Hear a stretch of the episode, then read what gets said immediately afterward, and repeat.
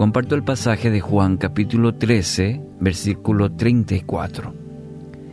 Este mandamiento nuevo les doy, que se amen los unos a los otros, así como yo los he amado. También ustedes deben amarse los unos a los otros. Son las palabras de Jesús, palabras de Jesús a sus discípulos y en un momento clave de, su ministerio aquí en la tierra.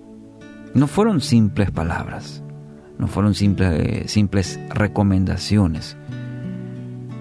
Lo había cimentado poco antes lavando los pies de sus discípulos, incluso a aquel que lo iba a entregar. Y esta es una escena que probablemente muchos lo van a considerar o lo van a leer en este tiempo de Semana Santa, lavamiento de los pies. Y ahí le encontramos al famoso Judas, al cual Jesús, sí, 24 pies, lavando uno a uno, y eh, dos de ellos aquel que lo iba a traicionar. Una hermosa escena que Jesús nos enseña, nos, nos muestra que amar no era un nuevo mandamiento lo que Jesús se está refiriendo, ya que regía y lo conocían muy bien como judíos en el antiguo, eh, partida del Antiguo Testamento, que está en Levíticos 19 y 18, que dice amarás a tu prójimo como a ti mismo. Ese era el mandamiento bien conocido por, el judío. Pero aquí Jesús establece ahora una nueva marca, es como si fuera que alza la barra. Ahora deben amar así como yo los he amado.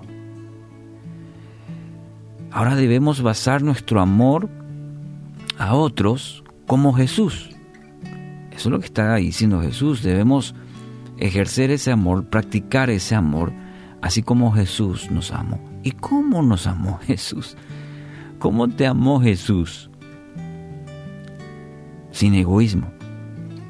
Él no pensó para sí, Él vino y amó a todos por igual. Y encontramos en el Nuevo Testamento una y otra vez episodios donde aquella que era mal vista, que tenía una condición casi como de objeto como la mujer, Jesús la trata de igual manera, aquel necesitado, aquel que estaba enfermo, que la sociedad eh, eh, lo ponía ya en el fondo, también Jesús amó a todos por igual, al rico, al pobre.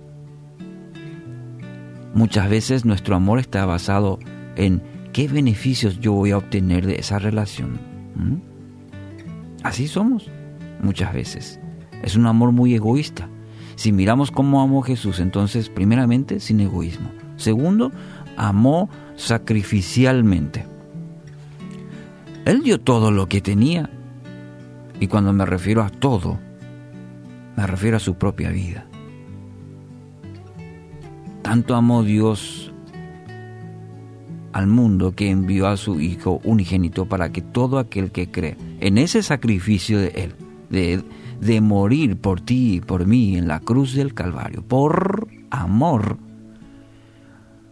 aunque no lo merecíamos. Nosotros merecíamos la muerte, la condenación eterna por causa del pecado. Pero ahí está Cristo que se entregó completamente, dio todo su propia vida por amor. Te pregunto, ¿amamos de la misma manera? ¿O somos de aquellos de poner condiciones o poner límites? Nos cuesta amar sacrificialmente, de entregar todo. Jesús dice, ejemplo les he dado. Y tercero, Jesús nos amó perdonando. Estando en la condición de cruz, sufriendo. Eh, y, lo vamos a recordar y lo vamos a leer en este tiempo. Pero yo quiero que mires cada vez ese pasaje como una lección para cada uno de nosotros. Y en esa condición de cruz, ahí colgado del madero, ¿qué dijo Jesús? Perdónalos, perdónalos. Este es un momento tan importante, tan crucial para interpretar lo que Jesús hizo por ti y por mí y entender que es un amor que perdona. Todo amor duradero ha de edificarse sobre el cimiento del perdón, porque sin perdón está destinado a morir. Me, gustó mucho y lo comparto contigo, este principio fundamental. Todo amor que, todo amor duradero, ha de edificarse, ha de construirse sobre el cimiento del perdón, porque sin perdón está destinado a morir. Jesús fue un ejemplo viviente del amor de Dios. Entonces, del mismo modo, nosotros debemos ser ejemplos del amor de Jesús.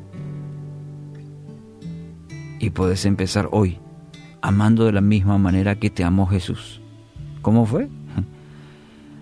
Extiende ese amor a todos, no solo a los que se merezcan, sobre, sobre todo a aquellos que necesitan ver el amor hoy de Cristo a través de tu vida.